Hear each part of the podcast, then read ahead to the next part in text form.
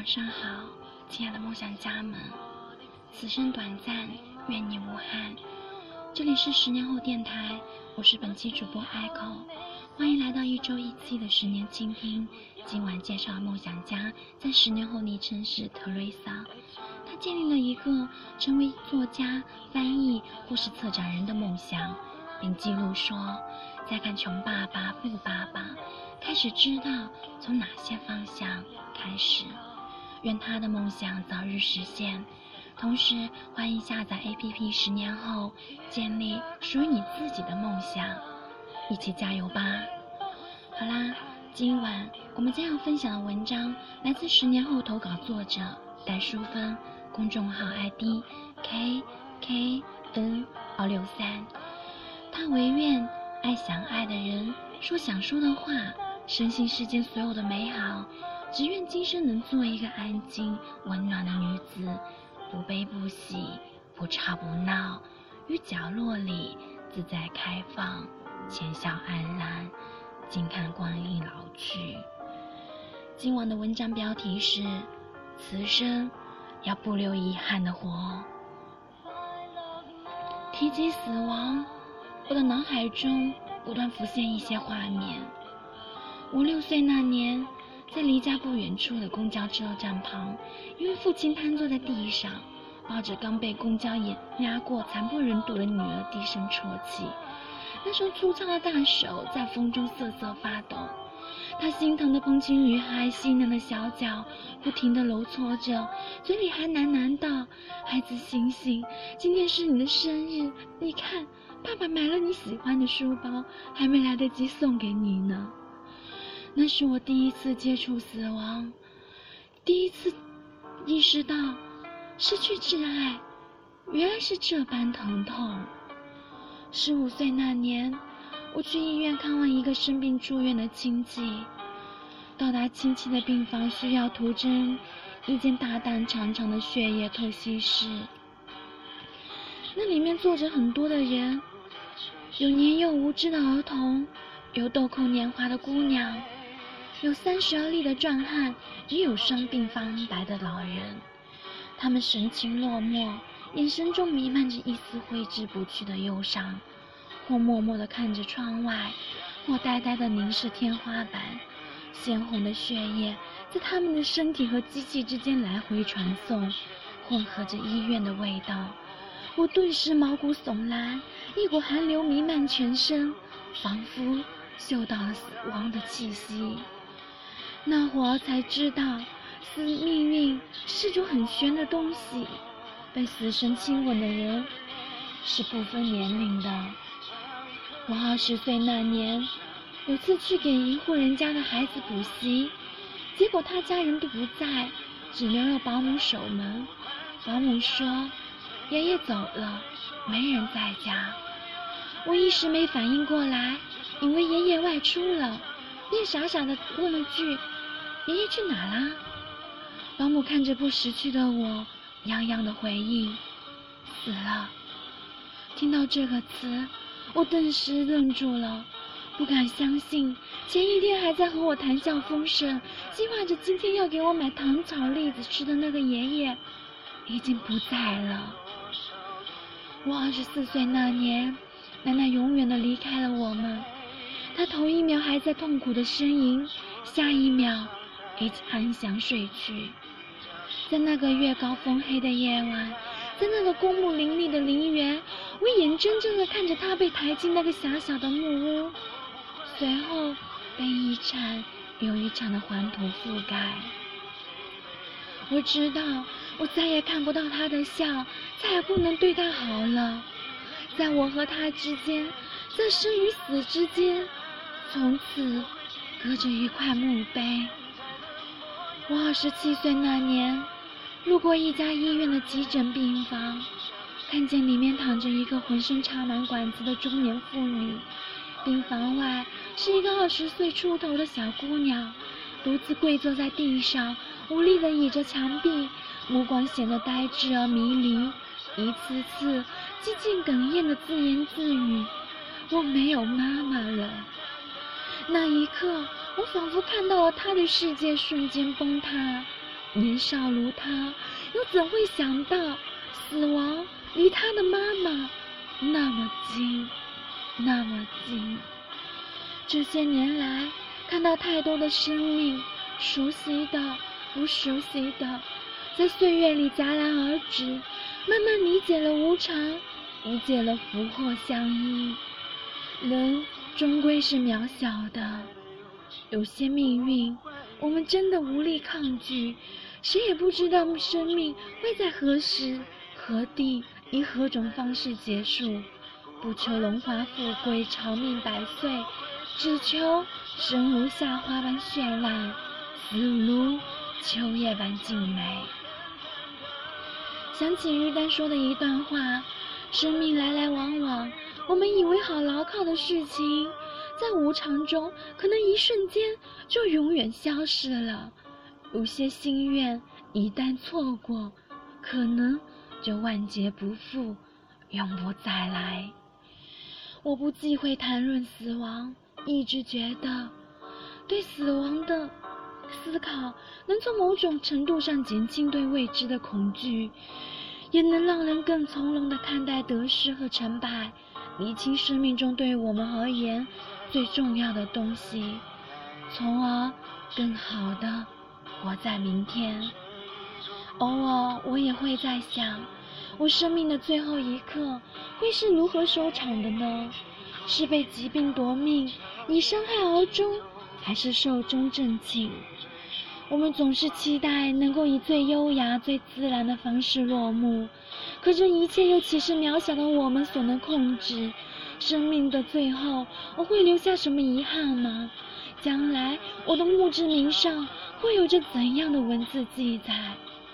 如果有，我希望是我来过，并努力爱过每一个。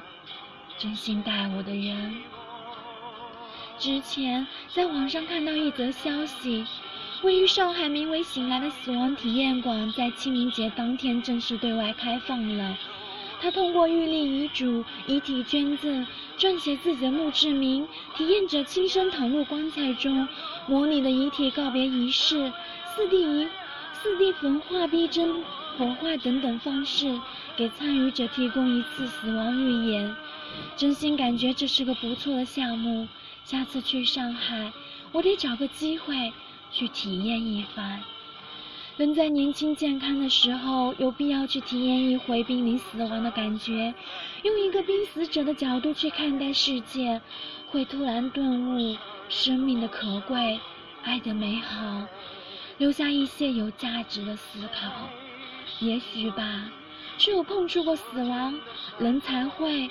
活得清明，只有理解了无常，人才能靠近幸福。很钦佩一些西方人的生死观，他们会将死亡看成生命自然凋零的过程，犹如花开花谢，云卷云舒，无需惊慌，亦无需诧异。他们会在健康时立遗嘱、买保险，更会在生命终结时安静的体面告别。其实，每个人从一出生就在缓慢地走向死亡。生命说白了，不过是一场体验，一场短暂的得到，一场永恒的别离。无论我们家财万贯，还是贫困潦倒；无论我们声名显赫，还是默默无闻；无论我们儿孙满堂，还是孑然一身，当生命走向终结，我们都将无一例外的。归于尘土。重要的不是生，也不是死，而是生死之间的那个过程。还记得吗？那一年，你买下了自己心心念念的衣裳，如获至宝一样把它捧回了家，却一直舍不得穿，总想到留到美国特别的节日再盛装登场。于是，它在你的衣橱里站成了永恒。最后身材发胖走形的你，也只能万一心叹。那一年，你有了喜欢的女孩，却没能鼓起勇气告白。若干年后再见时，她早已为人妻、为人母，而你心里的那个位置，却还一直为她空着。在某个夜深人静的夜晚，隐隐作痛。那一年，他总是搂着你的脖子，撒娇的让你说爱他。腼腆内敛的你，却总是如何也不肯说。你以为他知道的，无需多言。直到有一天，他去了很远很远的地方，再也没能回来。你翻阅着他留给你的信，直到信中那一句：“我多么希望能听见你亲口说声我爱你。”那一刻，你失声痛哭，恨自己当初没能及时表达爱意。如今，你想对他说句千千万万的爱你，他却永远都听不到了。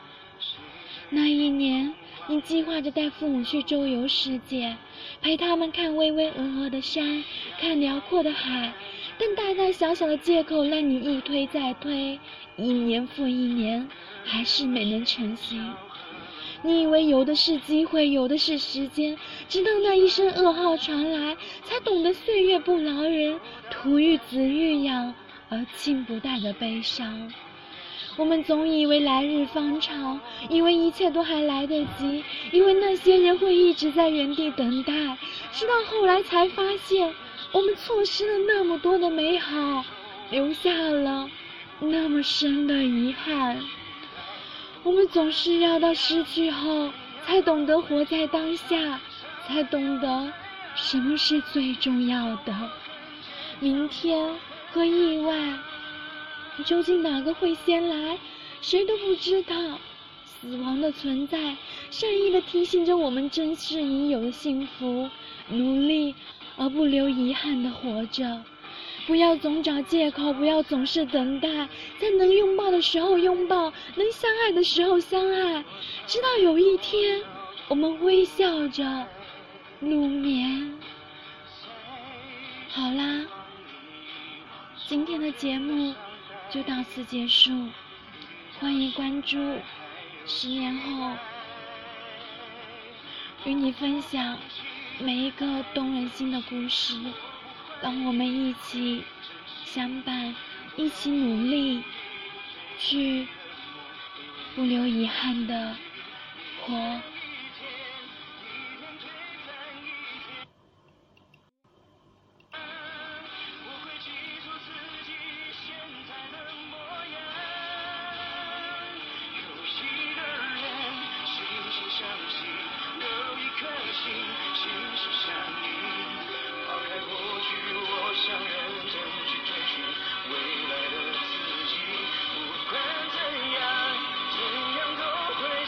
伤了又怎样至少我很坚强我很坦荡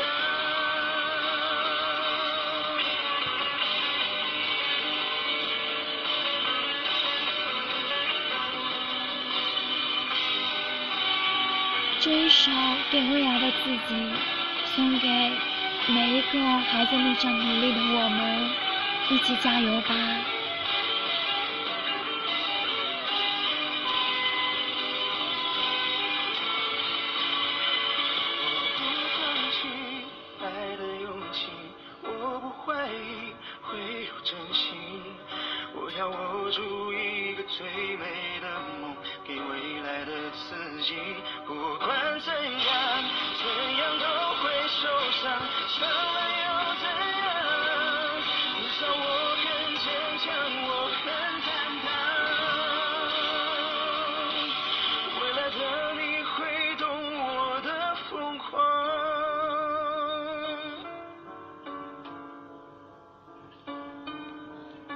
一起加油，去遇见那个期待的自己，去遇见那个更好、更好的自己。晚安。